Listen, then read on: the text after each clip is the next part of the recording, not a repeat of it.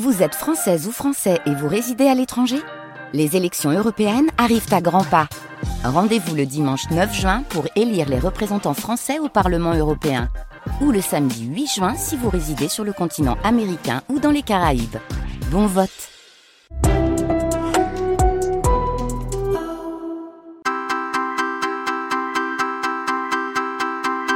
France Culture avec philosophie. Géraldine Mulman.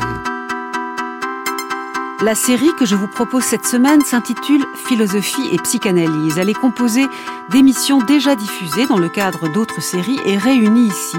Aujourd'hui, Schopenhauer et Freud, qui a découvert l'inconscient.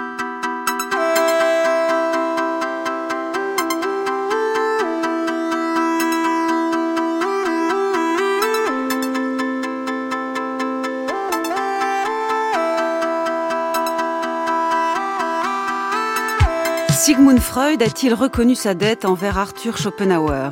Il y a un petit débat entre spécialistes. Au vu du nombre de mentions du nom de Schopenhauer dans l'œuvre de Freud, j'aurais tendance, pour ma part, à dire que oui, mais nous allons en discuter. En tout cas, le concept de volonté chez Schopenhauer, concept qui désigne une sorte de vouloir vivre et de vouloir connaître dans l'homme, abrite à ses yeux un ensemble de passions provenant du corps. Des passions assez immaîtrisables et non entièrement conscientes à notre intellect. Schopenhauer n'a jamais forgé le substantif, l'inconscient, mais l'adjectif inconscient ou inconsciente pour désigner certaines de nos pensées obscures est constamment présent sous sa plume. De plus, nombre de nos comportements tiennent selon lui à une pulsion sexuelle fondamentale que nous avons du mal certes à reconnaître comme telle. Pour évoquer tout cela et aussi pour mieux co comprendre cette volonté dont ne cesse de parler Schopenhauer, j'accueille Christophe Bourriot, philosophe, spécialiste surtout de philosophie allemande, professeur à l'Université de Lorraine. Bonjour. Bonjour. Bienvenue. Vous êtes coéditeur avec Jean-Charles Banvois et Bernard Andrieux de l'ouvrage collectif Schopenhauer et l'inconscient, paru aux presses universitaires de Nancy en 2011. Bonjour Hugo Battini. Vous êtes avec nous aussi ce matin, philosophe, professeur en classe préparatoire. Vous aussi, vous avez écrit sur Schopenhauer. D'ailleurs, vous vous apprêtez à soutenir une thèse sur, si j'ai bien compris, la dynamique analogique dans la pensée de ce philosophe allemand du 19e siècle. Enfin, bonjour Patrick Declercq. Bonjour. Vous êtes anthropologue et psychanalyste, même si désormais vous consacrez votre vie à l'écriture. Depuis votre succès de 2001 chez Plomb, Les Naufragés, avec les Clochards de Paris, vous avez été membre de la Société psychanalytique de Paris et Schopenhauer est votre compagnon de chevet. Sa noirceur ressemble à la vôtre. Ses intuitions à propos de l'inconscient vous semblent décisives. Et votre père alors? Non, mon père, ça va. Il est mort en plus, donc. Euh... Vous voulez pas m'en parler un peu? Non, non.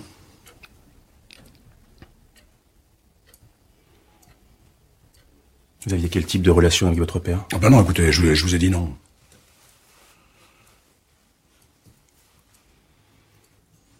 Non, mon problème, c'est que je, je, je comprends pas. Je me reconnais pas.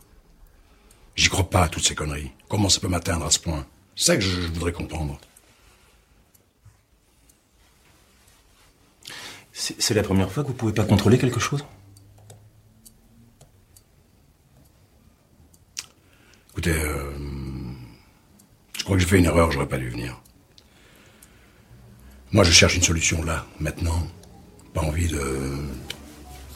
C'était des années. Hein.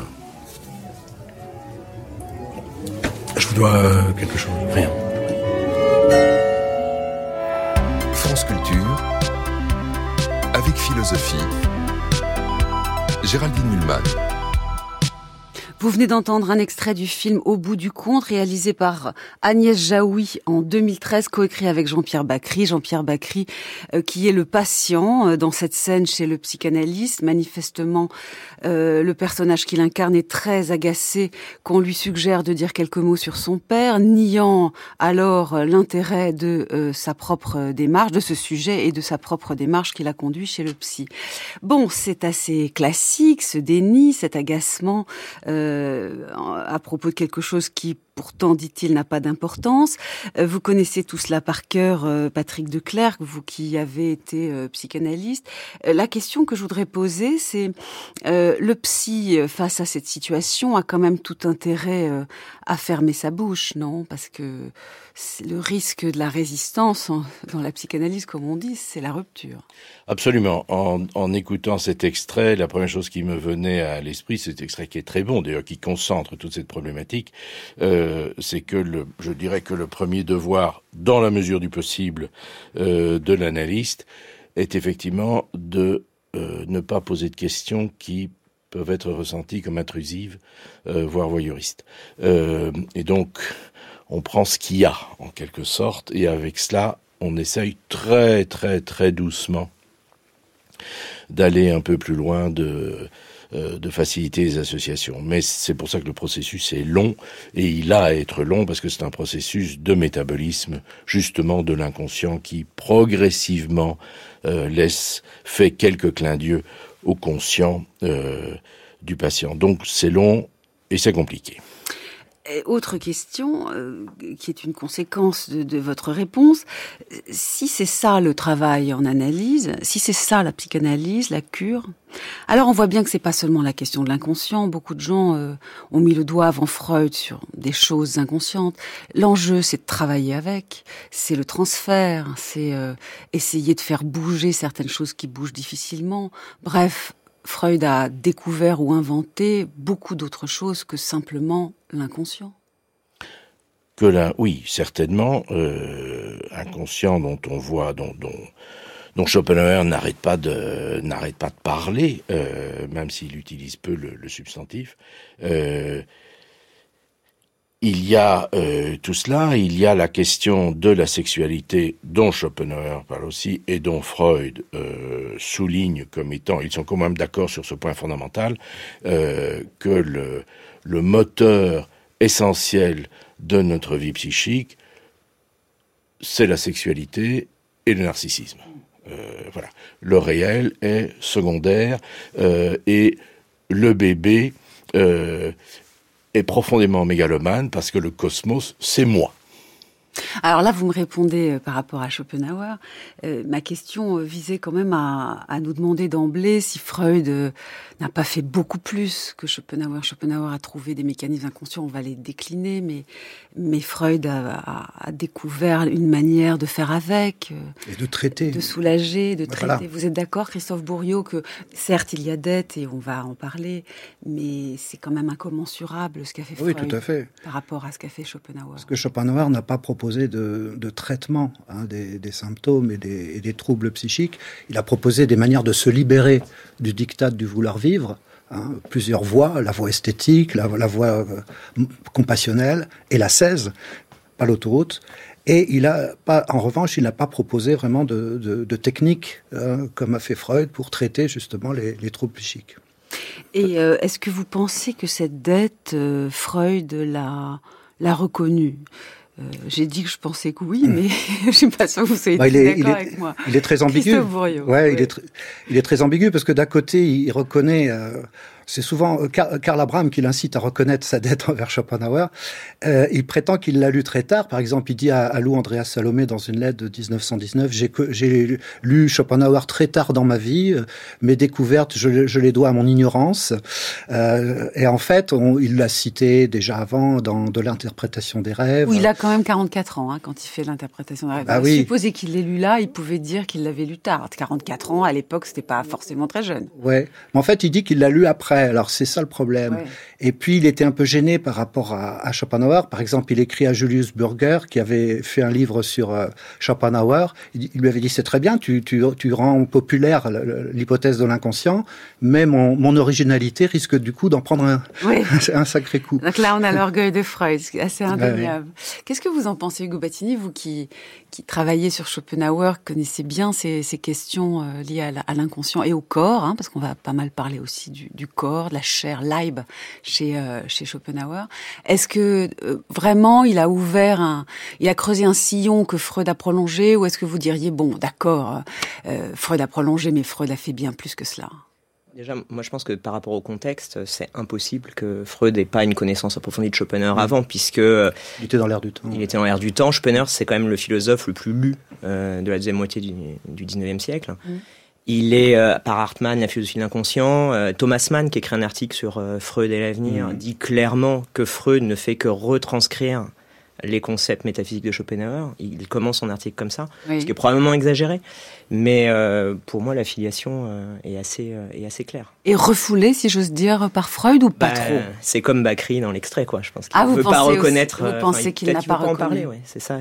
Pourtant, elle est mentionnée dès 1900. On la retrouve cette dette dans plusieurs textes, même si c'est vrai que tard dans sa vie, Patrick de Clercq, qu'il a eu l'air de dire bon, enfin, faut pas diminuer l'originalité de mes inventions.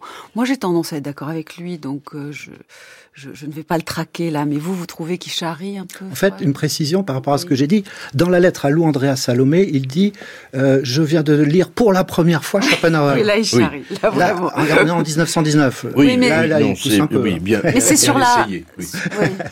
C'est sur la mort, hein, excusez-moi, mais dans cette lettre, il dit très exactement qu'il euh, choisit à un âge avancé, il a alors 63 ans, de s'intéresser à la mort et que là, il est tombé sur une conception des pulsions euh, qu'il avait lue pour la première fois chez Schopenhauer. Il y a une ambiguïté, c'est peut-être sur la mort qu'il l'a lu pour la pour la première fois de manière approfondie. Oui, tout à fait. Alors, euh, Freud, il reprend de Schopenhauer l'idée que les deux pulsions fondamentales, c'est la pulsion de vie, pulsion de conservation et pulsion de plaisir. Mais Freud va ajouter la pulsion de mort. Et peut-être que déjà à cette époque, il se posait la question de la pulsion de mort. Et chez Schopenhauer, on ne trouve absolument aucune trace de cette idée d'une pulsion de mort. Tout à fait. Tout à bon, alors, votre vision de Freud et de sa dette reconnue ou mal reconnue envers Schopenhauer, Patrick de Clercq ben, Mal reconnue, certainement, mais quand on parlait tout à l'heure euh, d'éventuellement une vision plus euh, plus positive de, de l'humanité des possibilités de l'humanité et de la psychanalyse euh, de Freud par rapport à Schopenhauer qui dit, vous, bien entendu, vous avez tout à fait raison, c'est euh, bon la musique, le euh, la cesse. bon, en même temps, Freud dit quand même la psychanalyse. Il était, il est très fier d'être le père de la psychanalyse et il est le père de la psychanalyse. Néanmoins, euh, il dit lui-même que peu de gens peuvent être euh, analysés, euh, que tout cela se heurte pour des raisons à la fois pour des raisons de résistance, pour des raisons pour des raisons de de temporalité pour des raisons culturelles, pour des raisons économiques. Il y a toute une série de, raisons, mais aussi simplement parce que la pathologie générale est telle que euh, les sujets n'ont d'abord aucune intention de se faire analyser et en plus euh, sont peut-être euh, malades ou altérés, mais fondamentalement satisfaits de leurs conditions. la majorité de la masse, et je ne parle pas des classes sociales, je parle de la masse, ne se tourne pas dans son malaise existentiel vers la psychanalyse, il se tourne vers l'alcool et le football. Très bien, j'adore vos silences. C'est peut-être encore ce que je préfère par votre voix. Euh, alors, on va lire quand même un, texte célèbre de Freud où il cite Schopenhauer. Il s'agit d'un article publié en 1917 dans les essais de, psychanalyse euh, appliquée. Enfin, le, volume est, postérieur, mais l'article qui s'intitule Une difficulté de la psychanalyse date de 1917. On écoute, c'est Carla, Carla de notre équipe qui lit.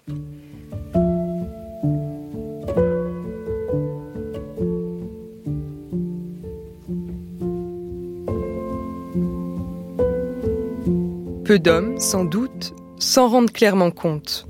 Ce serait une démarche lourde de conséquences pour la science, comme pour la vie pratique, que d'accepter l'hypothèse de processus psychiques inconscients. Mais hâtons-nous d'ajouter que ce n'est pas la psychanalyse qui, la première, a fait ce pas. D'éminents philosophes peuvent être cités pour ses devanciers, avant tout autre, le grand penseur Schopenhauer, dont la volonté inconsciente équivaut aux instincts psychiques de la psychanalyse. C'est ce même penseur, d'ailleurs, qui, en des paroles d'une inoubliable vigueur, a rappelé aux hommes l'importance toujours sous-estimée de leurs aspirations sexuelles. La psychanalyse n'a que l'unique avantage de ne pas affirmer sur un mode abstrait ces deux propositions si pénibles au narcissisme, celle de l'importance psychique de la sexualité comme celle de l'inconscience de la vie psychique. Elle en apporte la preuve au moyen d'un matériel qui intéresse chacun en particulier et qui oblige chacun à prendre parti en face de ses problèmes. Mais c'est précisément à cause de cela qu'elle s'attire l'aversion et la résistance humaine, lesquelles, devant le grand nom du philosophe, s'écartent encore, effarouchées.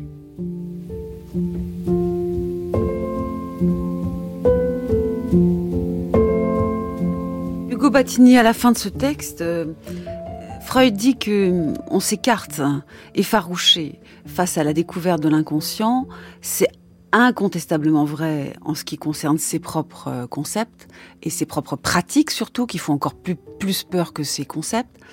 Mais il a l'air de dire que déjà, lorsque des philosophes ont, commencé, comme Schopenhauer, à évoquer quelque chose comme des, pensées inconscientes, euh, on était effrayé. C'est vrai ça? À l'époque de vous dites qu'il a été le plus lu des auteurs allemands de la deuxième moitié du 19e siècle que moi, je vais, je vais vous dire, je, je, pense que plein de gens ont inventé l'inconscient tout simplement parce qu'il n'était pas inventé, il était là. Euh, je, je, vais me dévoiler là. J'ai l'impression que tout le 19e ne parle que de ça, qu'il suffit de lire Adolphe de Benjamin Constant en 1816 pour avoir une auto-analyse euh, admirable, que Julien Sorel euh, en 1830 dans Le Rouge et le Noir est très analysé, analysable. Schopenhauer dit lui-même qu'en fait les moralistes français avaient déjà vu que par exemple nos jugements ont toujours la couleur de nos passions. Mais, mais la différence, c'est que Schopenhauer dit, les moralistes français disent que parfois nos, nos, jugements ont la couleur de nos passions, alors que lui, pour Schopenhauer, c'est systématique. Hein, C'est-à-dire que nos, nos, nos, jugements, nos, décisions conscientes portent toujours la marque de... de ce, sont, ce sont des processus secondaires. Exactement, ce sont des processus de secondaires. Qu'est-ce qui fait peur alors, alors ben, Ça remet en cause une certaine... Qu'est-ce qui fait peur Ça remet en cause une certaine image de l'homme. Surtout que Schopenhauer était déterministe. Freud sera déterministe hein, d'un point de vue euh, psychologique. Et justement, Schopenhauer, il remet en cause la distinction kantienne entre l'homme comme personne libre Hein, par opposition aux choses et aussi aux animaux. Et il remet en cause cette, cette, cette distinction fondamentale pour l'humanisme. Et justement, c'est une image de l'homme nouvelle qui apparaît, un homme qui serait euh, sujet à, à, à, des, à des affects et des passions qu'il ne contrôle pas vraiment. Et ça, ça comme on dira Freud, hein, c'est euh, Der Geist ist nicht mehr bei sich, l'esprit n'est plus maître chez lui. Et ça, ça écorne d'une certaine manière déjà l'image de l'homme. Hugo Battini. Surtout par rapport à ce que vous dites par rapport aux, grands auteurs qui ont pu déjà, comme Benjamin Constant, mettre en avant ça, c'est que Spener va systématiser et va découvrir. Et il y a une vraie résistance, là pour le coup, qui va se faire, qui va se faire c'est qu'au moment où il publie son œuvre en 19, en 1819, Spener est persuadé que ça va être un pavé dans la marque, euh, il va il va devenir un très grand philosophe, mais en réalité, sa renommée, elle est extrêmement tardive. C'est 53. Mais il est sulfureux bah, il est sulfureux, mais personne ne le lit. Donc, il est euh, sulfureux, vous confirmez? Bah, moi, je, je, trouve que ce qu'il dit sur la sexualité, euh, dans la petite, euh, enfin, dans la, après, c'est 42 sur la métaphysique de l'amour sexuel. Mhm. Bah, quand Maupassant va tomber dessus, il va complètement être subjugué. Thomas Hardy en Angleterre, voilà, il y a, y a, une vraie pour. Schopenhauer met des mots et propose une description de l'homme qui était peut-être en germe dans toute une série euh, d'écrits, et puis qui est un peu dans l'air du temps. On voit Léopardi aussi qui dit mhm. ça en Italie. Mais sa systématisation est tellement frappante que c'est pour ça qu'à mon avis, tous les auteurs euh, qui le liront vont reconnaître en lui une sorte de, de, de père fondateur. Son, son, analyse de la folie, Christophe son analyse de la folie est aussi tout à fait originale. C'est-à-dire qu'il montre qu'il y a une différence de degré entre l'homme sain et, et, et l'homme euh, qui souffre, parce que la, la folie c'est un mécanisme de substitution. On substitue à un événement qui nous fait souffrir, qui est insupportable, des fictions. Alors, ça, on fait tout ça. C'est ce que dit Schopenhauer, c'est-à-dire que c'est une question de degré. Je, je subis un échec, mon entreprise périclite euh, à cause d'une mauvaise gestion. Je vais chercher des causes de substitution. Et je raconte une fiction. C'est la faute de la conjoncture, c'est la faute de mes collaborateurs. Et après, ce qui montre, c'est que la folie intervient à partir d'un certain degré de souffrance. Et il dit que c'est une maladie de la mémoire. Alors ça, il le développe particulièrement dans, dans le cours que je viens de traduire hein, dans la collection de Pierre-François Moreau sur sa théorie de la connaissance, où il explique que la folie n'est pas un dysfonctionnement de la raison ou de, la capacité de juger, c'est un, dysfonctionnement de la mémoire, c'est-à-dire que la personne qui souffre de, troubles euh, graves, elle substitue aux événements du passé qui la font souffrir des fictions, et ensuite elle y croit.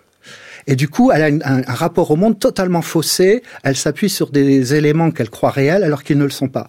Et la, la, le, le, ce mécanisme de substitution intervient euh, notamment chez les personnes qui sont en proie de grandes souffrances et qui, et qui vont donc remplacer euh, les événements euh, douloureux par, par des fictions, pourvu qu'elles concordent avec la suite de leur vie passée. Il y a, il y a toujours l'exigence de cohérence. Voilà. Et donc, il y, a une, il y a une continuité entre le, le, normal et le pathologique, avec un degré euh, de, de, de, de, dysfonctionnement qui est lié à la création de fiction. Hein, qui, qui fait que la mémoire euh, se trompe. Euh, c'est, il dit que c'est une maladie de la mémoire, la folie. Ouais. Patrick de Clercq. Je rajouterais simplement à ça que, que euh, Schopenhauer, comme, euh, comme Freud, euh, pense que de toute façon, euh, enfin, Freud laisse entrouvert une espèce de vague fantasme, mais fondamentalement, il n'y a pas il n'y a pas d'espoir collectif. Schopenhauer est clair là-dessus. Euh, L'individu peut plus ou moins euh, s'en tirer, ou en tout cas se séparer du non-sens, de la brutalité, de la volonté, etc., euh, par, par l'art, par, euh, mais, il, mais collectivement, euh, il, il n'y a pas de solution. Enfin, Collectivement, en quelque sorte, je dirais que l'histoire, en un sens, n'existe pas pour Schopenhauer. Oui, oui, c'est tout, oui, l'histoire est toujours la même chose sous d'autres formes. Mais quand même, dans son dans son cours sur la sur la théorie du droit, euh, qui est pas encore traduit, euh, il y a cette idée que on peut s'entendre sur le mal. C'est-à-dire, on n'a pas la même conception du bien les uns les autres, mais on peut s'entendre sur certaines figures du mal, c'est-à-dire certaines formes de souffrance, certaines formes d'injustice.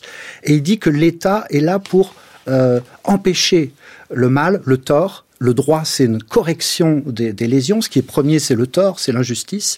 Et on peut étendre une lutte contre l'injustice à l'échelle politique. Alors en ce moment, en droit environnemental, il y a beaucoup d'auteurs, comme par exemple Rémi Pauls, qui montrent qu'à partir de Schopenhauer, on peut envisager une nouvelle protection de la nature à partir du principe que euh, tous les êtres vivants souffrent, ont une sensibilité, méritent un respect, et qu'il faut justement dépasser la distinction kantienne entre les choses et les personnes, et à partir de la métaphysique de Schopenhauer, penser justement une, une éthique qui soit plus large, qui s'étende aussi à des entités naturelles non humaines.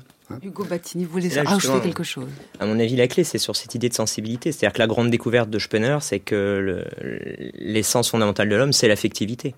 Et donc, euh, ce qui est important. Et ça, après des décennies de romantisme, on découvre. Oui, mais c'est-à-dire ce qu'on découvre, c'est euh, une affectivité qui est profondément irrationnelle, euh, qui est euh, sans fondement, et qui est aussi profondément souffrance, hein, qui est l'expression d'un besoin qui ne s'exprime et qui ne mène à rien. Enfin, et, et c'est vrai qu'en tout cas, Schopenhauer, Christophe Bourrier a raison, c'est qu'il y, y, y a, une vraie piste à prendre sur une pour repenser la morale et la question de l'environnement à partir de ce que lui dit de la compassion, mais de la compréhension générale d'une unité de toute façon des êtres, de l'homme jusqu'à la plante qui fait que c'est un auteur qui peut être aussi décisif. Euh, Christophe a, juste pour préciser, euh, Rémi Pauls, qui est un de mes doctorants, travaille précisément sur cette question et montre euh, comment, euh, en éthique environnementale, on peut réinvestir la métaphysique de Schopenhauer. Et nous avons fait un premier épisode sur le rapport à la nature, la question de la nature chez Schopenhauer, avec un pont vers Bergson. Alors, peut-être ce qu'il y a de plus inventif ou stupéfiant chez Schopenhauer, c'est euh, sa sensibilité au mécanisme inconscient. C'est pas seulement le fait de l'inconscient, c'est comment ça marche. Alors, il y a notamment notamment un texte assez célèbre euh, où il suggère que parfois euh, nous pensons être satisfaits de quelque chose et puis quand ce quelque chose s'arrête, nous sommes infiniment plus satisfaits, ce qui suggère que nous avions plein euh, en fait d'hostilité inconsciente qui est là en quelque sorte révélée. On écoute ce texte lu par par Riyad Kera qu'on pourrait intituler La joie paradoxale.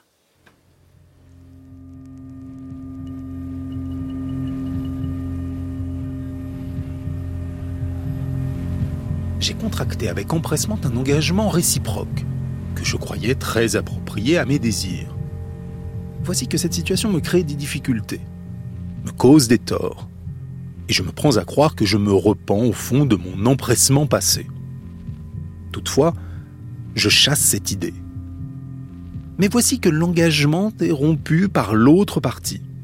Et je m'aperçois avec surprise que cette solution me cause un profond soulagement et une grande joie. Souvent, nous ne savons pas ce que nous souhaitons ou ce que nous craignons. Nous pouvons caresser un souhait pendant des années entières sans nous l'avouer, sans même en prendre clairement conscience. C'est que l'intellect n'en doit rien savoir. C'est qu'une révélation nous semble dangereuse pour notre amour-propre, pour la bonne opinion que nous tenons à avoir de nous-mêmes. Mais quand ce souhait vient à se réaliser, notre propre joie nous apprend, non sans nous causer une certaine confusion, que nous appelions cet événement de tous nos voeux. Tel est le cas de la mort d'un proche parent dont nous héritons.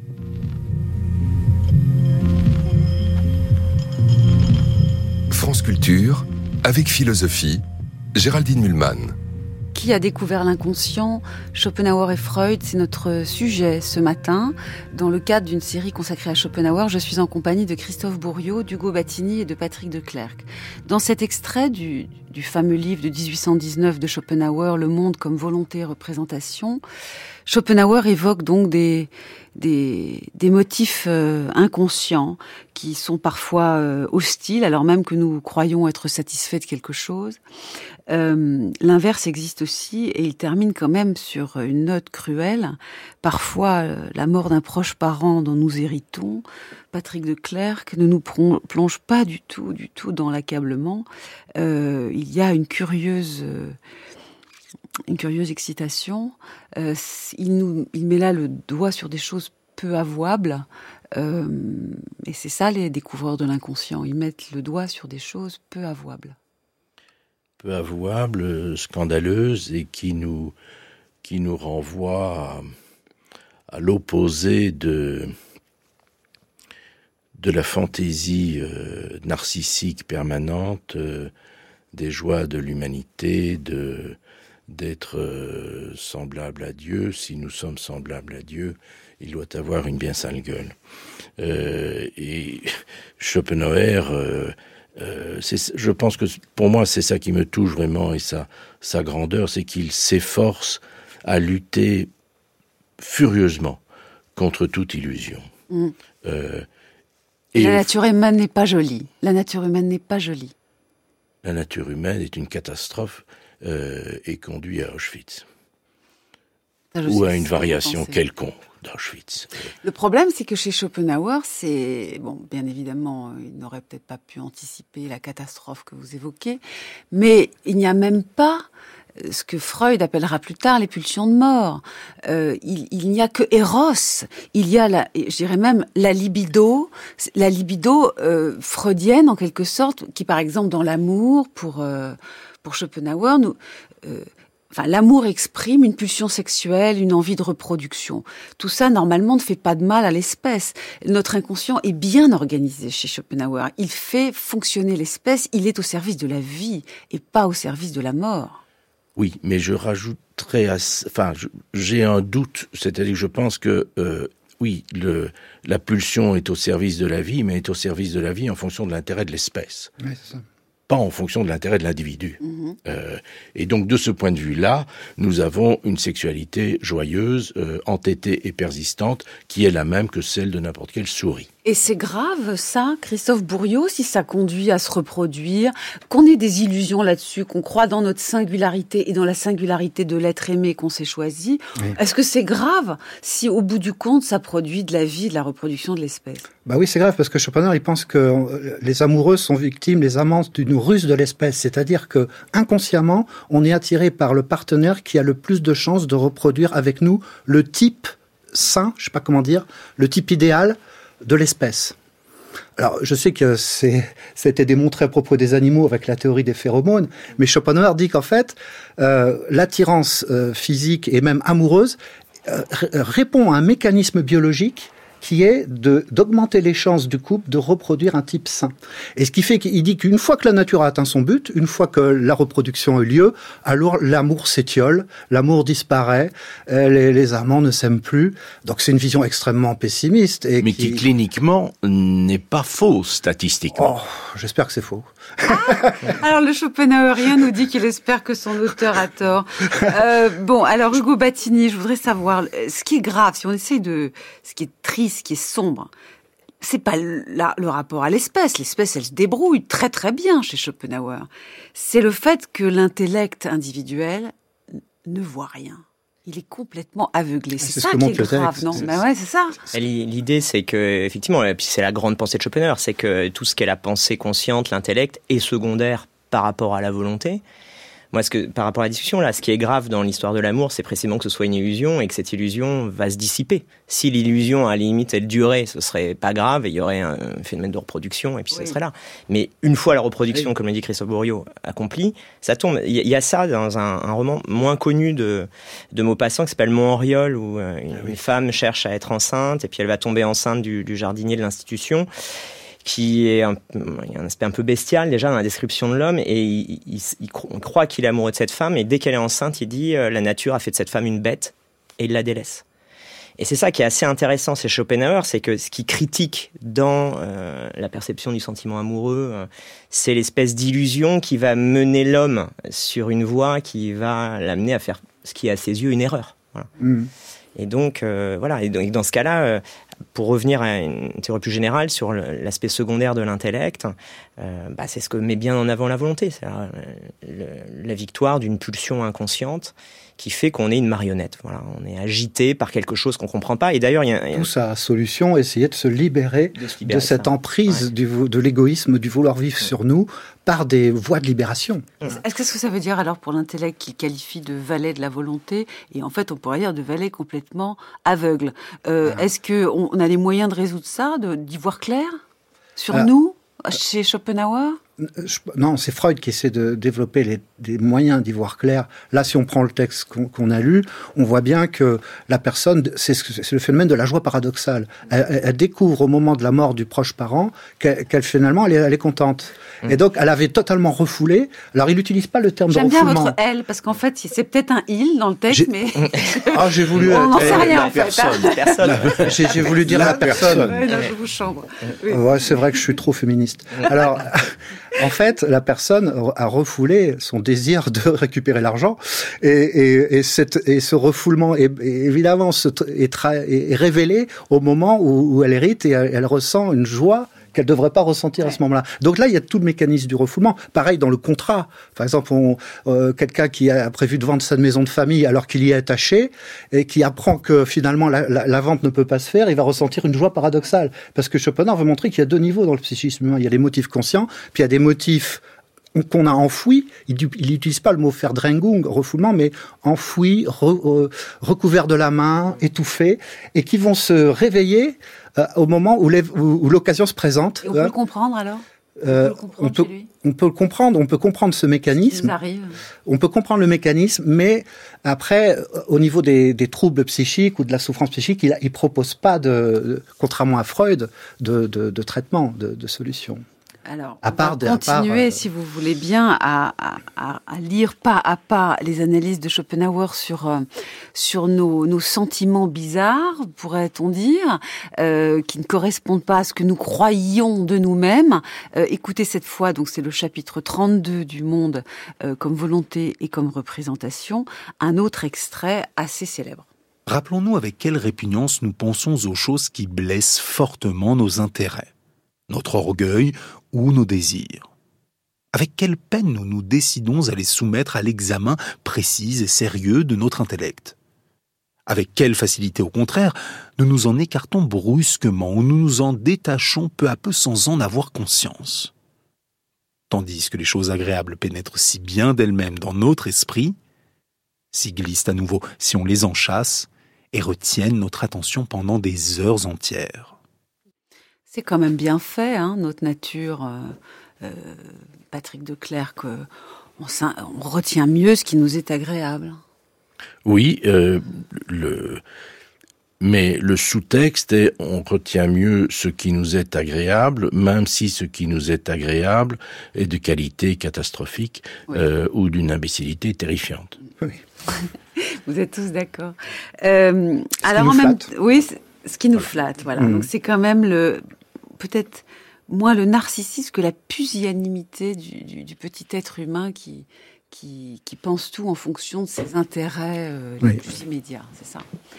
C'est l'origine du mal chez Schopenhauer, c'est l'égoïsme, justement. Vous voyez parler dans le micro, c'était ah très important ce que vous venez de dire. C'est l'égoïsme, l'origine du mal euh, chez Schopenhauer, il, il, le montre dans le livre 4, c'est cette espèce d'incapacité qu'a l'homme à se penser autrement qu'au centre des choses et il va faire de l'égoïsme l'origine de tous les maux. C'est ça aussi l'originalité de Schopenhauer, c'est-à-dire qu'il rompt avec une tradition allemande qui s'attachait à traiter le problème du mal. Comment concilier Dieu avec l'existence du mal, physique et moral.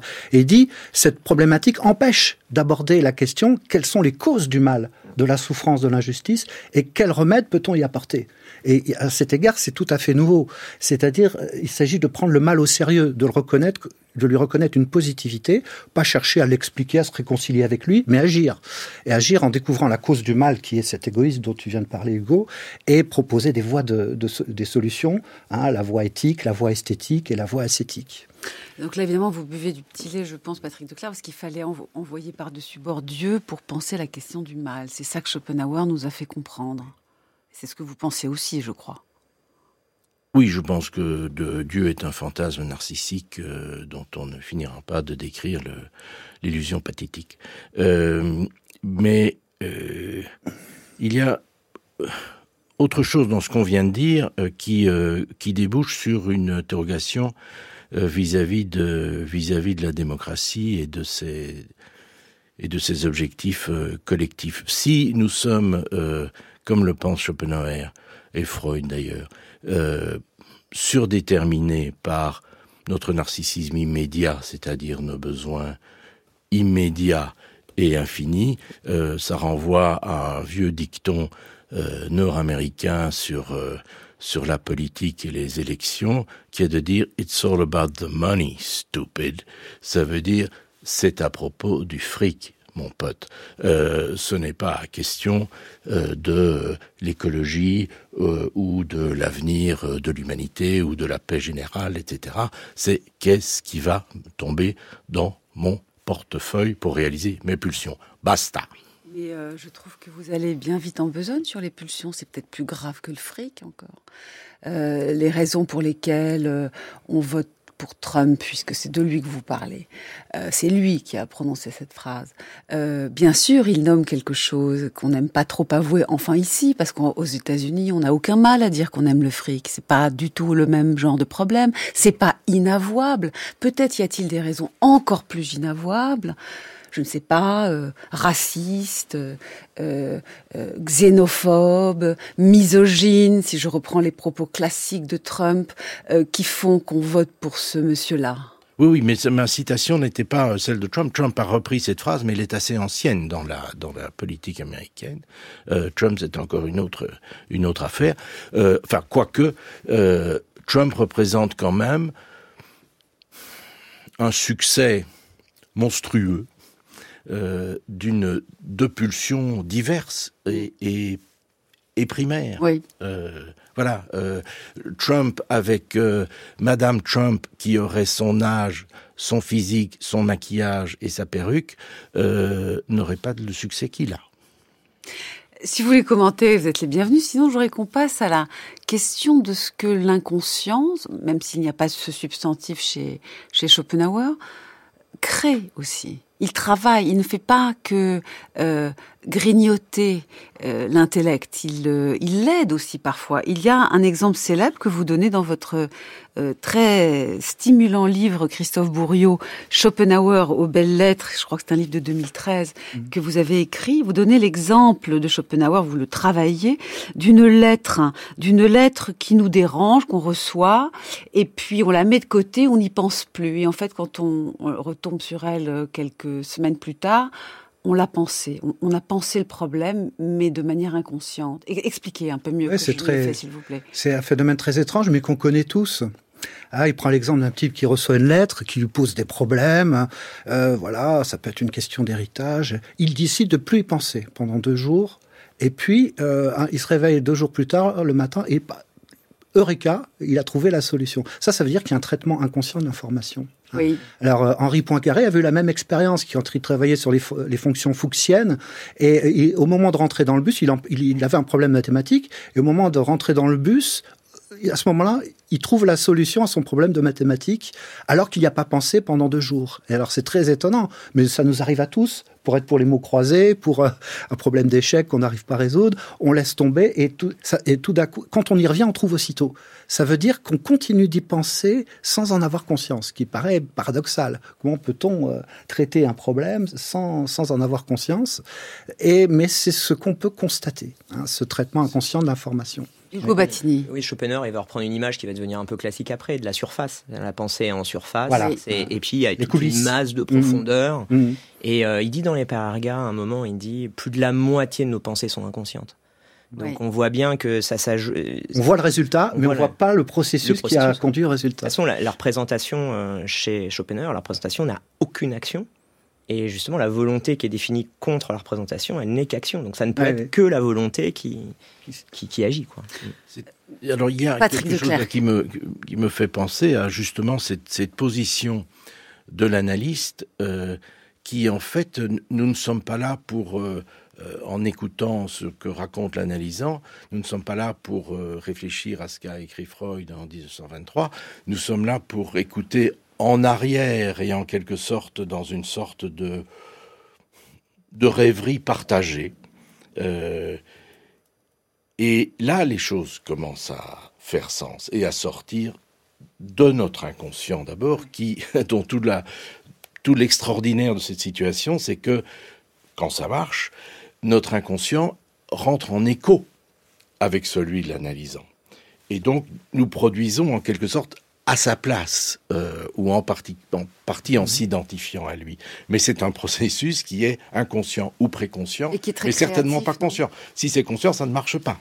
Et qui est créatif, d'après ce que vous dites. Il y a dans les, dans, les, rêves et dans les associations d'idées des, des, surprises, des, des, des Et c'est comme ça que sortent les, les, les textes. Moi qui, ne, qui écris depuis maintenant une vingtaine d'années, euh, les nouvelles que j'écris me viennent comme des rêves éveillés. Elles sont là, mais je ne les choisis pas. Oui, voilà, ça s'impose à. Choisis pas. Alors, je voudrais revenir aussi, si, si vous le voulez bien, euh, à la démarche de Schopenhauer par rapport à celle de Freud. Peut-être que puisque vous avez dit que la dette est moyennement reconnue à l'égard de, Schopenhauer, peut-être est-ce parce que Freud voulait absolument apparaître comme un homme de science plus qu'un homme de philosophie. Je vous propose euh, euh, d'attaquer ce, morceau assez passionnant d'ailleurs par euh, par une, en écoutant le propos de, Jean Lefranc, un philosophe qui, invité à France Culture par Francesca Piolo en janvier 2005 pour une émission sur Schopenhauer, avait évoqué ce sujet. Il est une image assez qui répète plusieurs fois. le savant et le philosophe, le métaphysicien, sont comme deux mineurs qui creusent chacun ah une galerie puis, à un certain moment, on se retrouvait le tunnel sous la Manche, avant on a creusé le côté anglais, le côté français, puis ça avance, ça se rejoint. Eh bien, c'est ça, la science et la métaphysique. Il est tout à fait hostile, il est tout à fait hostile à tirer la philosophie de la science, ou à soumettre la science à la philosophie. Oui. Il faut qu'ils gardent leur indépendance. Mais il est convaincu que finalement, quand la philosophie est bonne, elle va rejoindre sur des thèmes fondamentaux. Et en son temps, en son temps, cette idée que le fond des choses, c'est un vouloir vivre, c'est un vouloir, mhm. c'est une force, c'est une énergie aveugle qui pousse comme ça. Mhm. Bon, bon, eh bien, cette idée-là correspond très bien à la physique du temps, et qui est encore la nôtre, au mhm. fond, c'est-à-dire une physique où la matière est avant tout énergie. Christophe Bourriot, est-ce que Schopenhauer voulait soumettre la science à la philosophie alors que Freud voulait exactement le contraire? En tout cas, Schopenhauer, il était passionné par la science. Il lisait énormément de revues scientifiques. Il avait le souci, justement, c'était une des raisons de son opposition à Hegel. Il avait le souci de, tirer profit de toutes les, les, données scientifiques pour pouvoir vérifier s'il y avait une convergence entre ses propres intuitions philosophiques et les résultats des sciences. Mais effectivement, Freud prétend faire de la science et, donc euh, se sépare de Schopenhauer sur ce point, c'est-à-dire qu'il essaie de, de, montrer, de donner une, une, valeur euh, scientifique aux intuitions euh, purement philosophiques de Schopenhauer. Et c'est ça que je dirais. La grande identification de Freud, Patrick de Clercq, c'est Darwin quand même, non? C'est Darwin, Darwin, en toute modestie, Darwin, Copernic et moi. Après, il est revenu, il a dit, Abraham lui a dit non, il y a aussi Schopenhauer avant toi. Il, a dit oui, c'est vrai, le troisième, c'est Schopenhauer qui a remis en question l'image de l'homme. Euh, mais en fait, il voulait de la science, c'est clair. C'est vraiment... Oui, euh, Wissenschaft, c'est clair. Et dans la, la dernière, dernier chapitre de la, la des nouvelles introductions euh, à la psychanalyse, euh, il est tout à fait clair là-dessus. C'est une science, c'est une science objective. Euh, c'est tout ce qui explique aussi d'ailleurs une partie de ses erreurs, euh, c'est-à-dire qu'il rêve de physique et au fond, l'idéal de la physique, c'est la gravitation, c'est-à-dire que ça s'applique partout, une fois pour toutes. quand il dit que le rêve est nécessairement une source de plaisir, le rêve est nécessairement de plaisir, c'est faux. Euh, et on lui fera remarquer. Euh, on dira oui, mais qu'est-ce qui, qu'est-ce qui se passe alors de, des rêves de d'effets traumatiques, des rêves catastrophiques? Dit ah oui, oui, oui, oui, mais alors ça revient parce que c'est le rêve qui revient pour euh, en quelque sorte laminer euh, la souffrance du négatif et que donc on est quand même sur la logique d'une espèce de logique de plaisir. C'est vrai qu'on lui avait opposé le cas des cauchemars. Il y avait une mmh. patiente qui mmh. était venue lui dire, vous dites que le rêve, c'est la réalisation d'un désir. Or, je veux donner un dîner, j'y arrive pas, il n'y a, plus rien dans le frigo, le téléphone est en panne, y a, je sors, le traiteur est fermé. Et en fait, Freud arrive à montrer que son désir inconscient, c'est de pas donner ce dîner, parce que ça mettrait son mari en présence de, la femme du collègue, qui est une femme gironde, et son mari aime les femmes qui ont des formes pleines. Donc il arrive à retomber sur ses pieds en montrant que le dé, en l'interrogeant, en lui faisant avouer une forme de jalousie à l'égard d'une rivale, qui fait que son désir profond, c'est de ne pas donner ce dîner, en fait. Mais elle n'en a pas conscience au moment où elle rêve.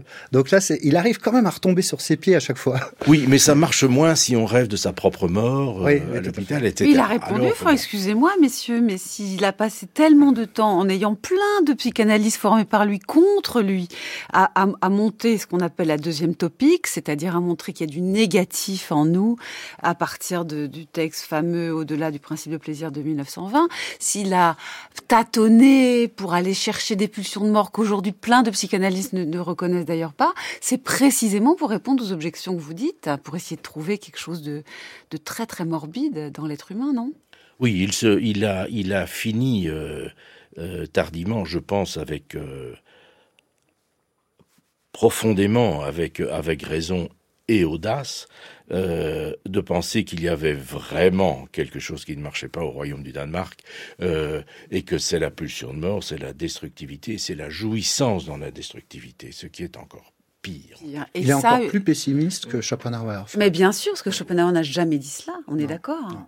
Et vous en êtes d'accord aussi Pour Schopenhauer, on peut lutter contre le mal.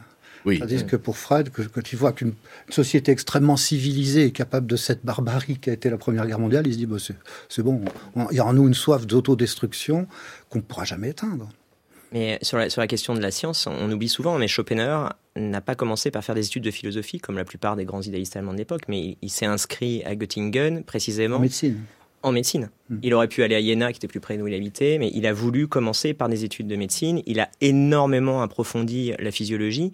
Et à mon avis, la grande distinction avec Freud, c'est qu'il y a un ancrage physiologique de l'inconscient chez Schopenhauer puisqu'il va être capable de décrire euh, les mécanismes d'évolution du système nerveux. Et, vous trouvez ça brillant, vous êtes d'accord Parce que je voudrais quand même dire, je me permets de dire que quand même il y a des descriptions euh, organiques de, de, de, Schopenhauer, mais il, Enfin, il est à l'ouest. Hein. Mmh. Euh, je vais lire quand même pour, pour montrer que ce n'est pas juste une opinion.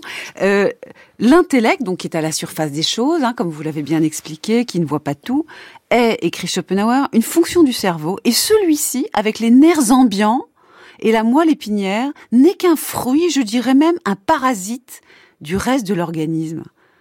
Enfin, pour un, étudiant en médecine, c'est. Mais ça, c'est une interprétation qui fait des, des textes de Gall. Oui, ouais, c'est Gall, Rail. Euh, ouais. Mais par ailleurs, sa théorie de la perception est très aboutie. Elle sera même discutée par Helmholtz. Alors, cette théorie de la perception, on la retrouve notamment sur l'optique. On la trouve dans le cours euh, sur la théorie de la connaissance que j'ai traduit là chez Garnier. Et c'est une thèse sur le mécanisme de la vision. Et c'est une thèse qui sera. Oui, où il répond à Goethe. Et il sera aussi discuté par Hermann von Helmholtz, qui lui parlera d'inférence inconsciente impliquée dans la perception. Mais il est pris au sérieux parce qu'il a une connaissance scientifique de, la théorie euh, de la vision extrêmement poussée. Est-ce que ce n'est pas très fort quand même, euh, Patrick Declerc, que Freud précisément n'ait pas donné de foyer organique à l'inconscient. Alors que là, on voit, euh, il essaye, euh, Schopenhauer, de dire que c'est le fond du corps, c'est la chair, alors que l'intellect ne serait qu'à la surface et que le, cerveau lui-même ne, ne serait qu'un parasite. Enfin, c'est hallucinant ce qu'il écrit. Et finalement, ça montre bien l'impasse peut-être d'aller euh, chercher de l'organique partout. Freud a rompu avec ça. Et pourtant, il est scientifique. Il pense que le, les mécanismes inconscients, bon, bah, c'est dans le cerveau, mais c'est difficile de dire où exactement. C'est difficile de dire où exactement. Euh, les, IRM ne le montrent pas. On, voit l'activité sur euh, sur les IRM. On voit des choses qui s'allument. On voit, on peut voir les lieux de langage, de multilangage, etc. on voit des tas de choses, mais on ne voit pas, pas l'inconscient. mais pour lui, euh, et il dit et il répète que il a, il est sûr que la science va évoluer. Euh, il louche d'ailleurs euh, vers des progrès de la pharmacologie pour pouvoir. Il n'est pas contre du tout la pharmacologie. Au contraire, tout ça sont des choses qui vont venir au secours de. et pour la pharmacologie, il a au moins en partie raison, quoique euh, on peut mm. boire tout l'aldol que l'on veut, euh, on ne guérira pas pour autant de sa psychopathologie. Pas mal que la pharmacologie ait dépassé l'éthanol, quand même. Euh, vous avez le dernier mot, Christophe Bourriot, peut-être sur l'invention schopenhauerienne d'un homme qui n'est plus souverain à lui-même. C'est ça quand même. Oui, tout on, à est, fait. on est, on est paumé, quoi. Il y a des choses en nous que qu'on ne maîtrise pas. Il y a des choses en nous qu'on ne maîtrise pas, mais on peut peut-être agir sur soi. On peut peut-être faire un travail sur soi. Euh, L'expérience esthétique est une manière de fuir l'égoïsme, de s'ouvrir aux autres. La contemplation, il pratiquait la flûte aussi. Hein, euh, régulièrement. Il avait une vie ascétique au sens d'exercice spirituel qui lui permettait de ne pas être dévoré par ses propres pulsions, parce que lui-même souffrait énormément de la pulsion sexuelle. Donc on peut agir quand même. Oui. Alors, moyennement, parce qu'il est dit, la pulsion sexuelle, j'ai attendu 60 ans pour en être libéré, je vais beaucoup mieux maintenant. Mais là, on n'y peut rien. Hein. Alors peut-être si, par, par des échappatoires, parce que il disait, par exemple, que la philosophie lui avait pas beaucoup apporté, mais lui avait beaucoup épargné de souffrance. Il disait à Chalmel-Lacour à la fin de sa vie, quand je pratiquais la philosophie, au moins j'échappais à la tyrannie de mes pulsions.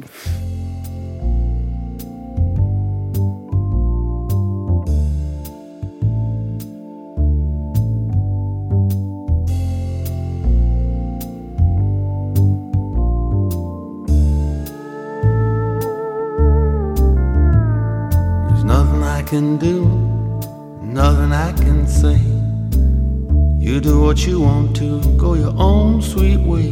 You'll go your own sweet, your own sweet way. You'll go your own sweet, your own sweet way. Now I can talk to you, see it. I can talk to you to love, you won't take good advice. You'll go your own sweet. Your Own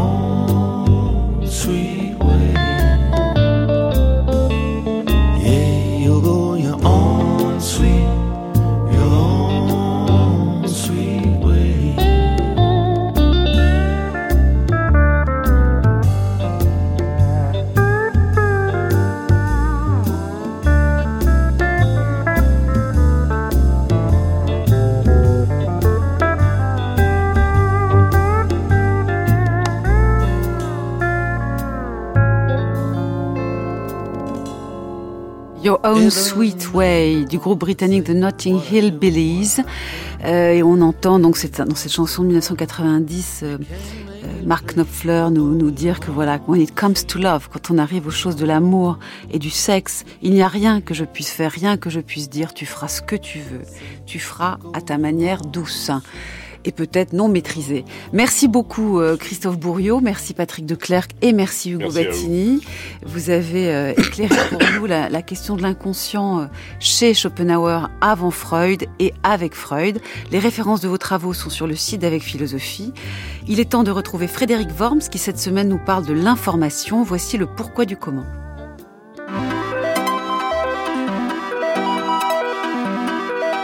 Comment l'information devient-elle un pouvoir?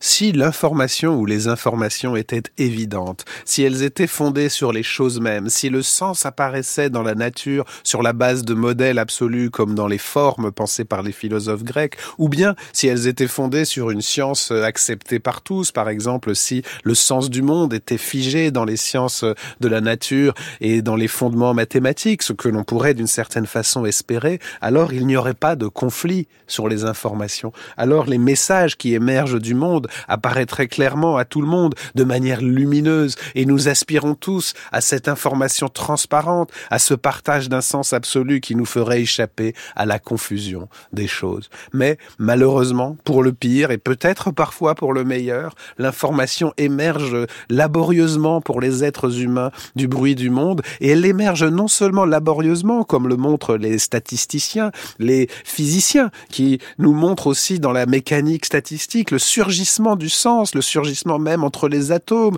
dans le l'infini euh, mouvement des atomes et de et de la vie, des bactéries, il émerge tout à coup du sens, il émerge de la forme, oui, mais pour les êtres euh, vivants une fois constitués, ce sens émerge encore, mais il émerge avec une puissance, avec une puissance qui est orientée, qui est normée par les puissances vitales. Nous cherchons à sélectionner sur le fond du bruit du monde ce qui nous importe. L'information n'est jamais neutre pour nous, elle n'est jamais seulement normée sur la vérité ou sur la forme abstraite et parfaite des choses, elle est normée aussi sur ses enjeux vitaux. C'est pourquoi aussi il y a dans l'information, dans ce que nous sélectionnons du bruit du monde, quelque chose comme un pouvoir, une puissance dans les choses mêmes. Mais alors, on comprend aussi pourquoi, entre les êtres humains, pour qui l'information passe par la, la relation, passe par le langage, passe par la, société, et aussi est un enjeu de pouvoir mutuel, non seulement des effets vitaux sur, bah oui, avoir des informations sur la météo qu'il fera demain, sur euh, les épidémies qui vont peut-être se transmettre, mais aussi sur les intentions des uns et des autres, être informé des dangers qui nous guettent, eh bien oui, l'information devient un pouvoir. Elle suppose à la fois une action, une médiation humaine, un tri dans le monde que les humains partagent entre eux, et puis aussi un effet entre les humains, une perception mutuelle des informations et entre les deux il y a le contrôle des moyens de l'information. L'information est donc au cœur du social et du politique, car sélectionner l'information devient non pas un enjeu secondaire parmi d'autres, comme s'il y avait d'abord vivre, survivre, s'aimer, se haïr, et puis ensuite partager l'information. Non, nous ne faisons rien sans cette médiation de l'information, sans cette sélection des messages qui passent pour les êtres humains, encore une fois, par leurs relations sociales et par leurs institutions politiques. Alors bien sûr, la notion, disons, journalistique de l'information. Cette autonomisation des, des médias n'est apparue qu'au début du 19e siècle dans l'histoire européenne, avec justement cette institutionnalisation démocratique de médias qui se partagent le champ social de l'information légitime, mais d'une certaine façon, cela a toujours été là. Le contrôle de l'information fait partie du pouvoir, aujourd'hui de manière de plus en plus explicite, et il faudra y revenir. En tout cas, l'information, en quittant le le ciel des idées est devenu un objet de concurrence et peut-être de guerre entre les humains.